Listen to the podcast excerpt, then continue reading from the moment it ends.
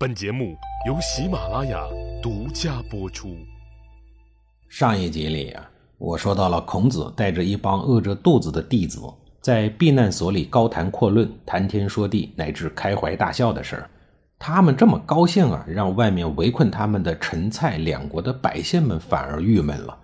他们心想：孔子这帮家伙缺衣少食、病魔缠身，竟然还能愈发的快活起来，没事还能弹琴奏乐、唱歌跳舞，他们就表示想不通了。普通人想不通啊，就容易疑神疑鬼。于是呢，他们怀疑孔子不是凡人，慢慢的呀，也就不敢再围困，渐渐的就散了。子贡看准了机会，突出了重围，跑去楚国求救。随后，楚昭王发兵营救。史书做了记载说，孔子在陈绝粮七日，乃还。楚昭王信师动众前来迎接孔子，紧接着又打算把方圆七百里的书舍地封给孔子。所谓书舍地呀，指的是有户籍登记的富裕地区。如此一来呀，孔子眼看就要成为一国诸侯了。以华夏当时的版图而论，楚国与秦国无疑是最具有发展潜力的两个国家。正所谓“塞翁失马，焉知非福”，谁能想得到以前偏远的蛮荒之地成就了两个新兴的大国呢？这两个国家，一个在西南，一个在西北。只要你有能耐，就不难做到疆域万里的地步。孔子的学生年富力强，诗书满腹，其中呢不乏文武双全、治国安邦的人才。孔老夫子本人更是中华先进文化的代表人物。假如有了自己的封地，还真的极有可能改变此后整个东方的政治与文化的格局。令人惋惜的是，楚昭王改变了聘用孔子的主意。问题出在了楚昭王的叔叔，也就是楚国的令尹子西的身上。令尹是一个官职，就是古代的丞相，相当于现代的总理。子西听说侄子楚昭王要给孔子封七百里地。像被开水烫了一样，大声的喊：“万万不可，万万不可！”为什么呀？面对如此激动的老叔子西，楚昭王甚是疑惑。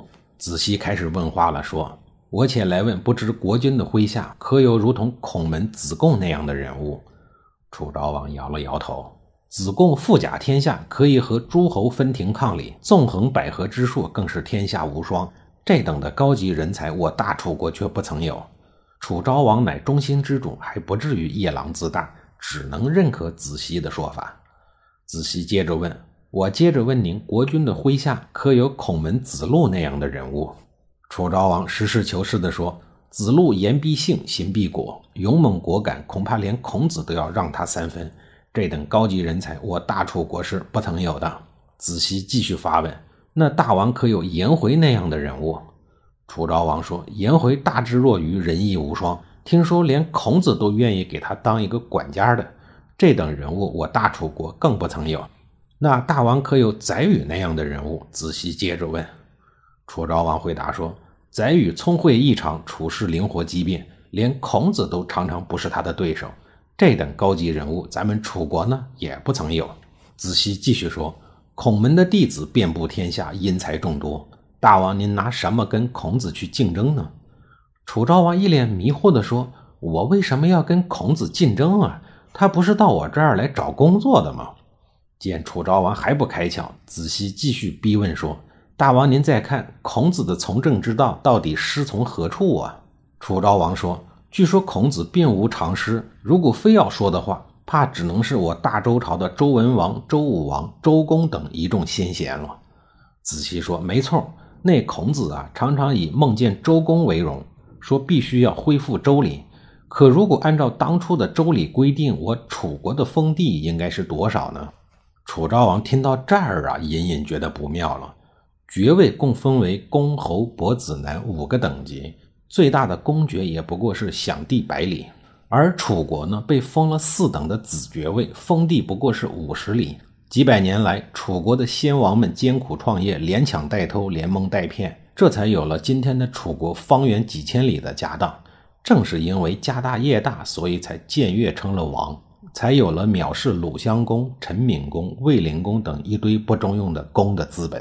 仔细见楚昭王不说话，继续说道：“我们楚国的祖先在受周天子分封的时候，封号是子爵，土地跟男爵相等，方圆五十里。”现在孔子讲述三皇五帝的治国方法，声明昭公、少公等辅佐周天子的事业。大王如果任用了他，那么楚国还能世世代代保有方圆几千里的土地吗？想当年，文王在丰邑，武王在镐京，作为只有百里之地的主，最终还能统治天下。现在，如果让孔子拥有了七百里的土地，再加上那些个有才能的弟子辅佐，大王就不怕孔子率领他的弟子追随那文王之道吗？咱们楚国还有好果子吃吗？子西的话让楚昭王心里发麻，他能不怕吗？楚昭王掂量来掂量去，觉得他的话呀很有道理。于是呢，收回了早就发出去的 offer。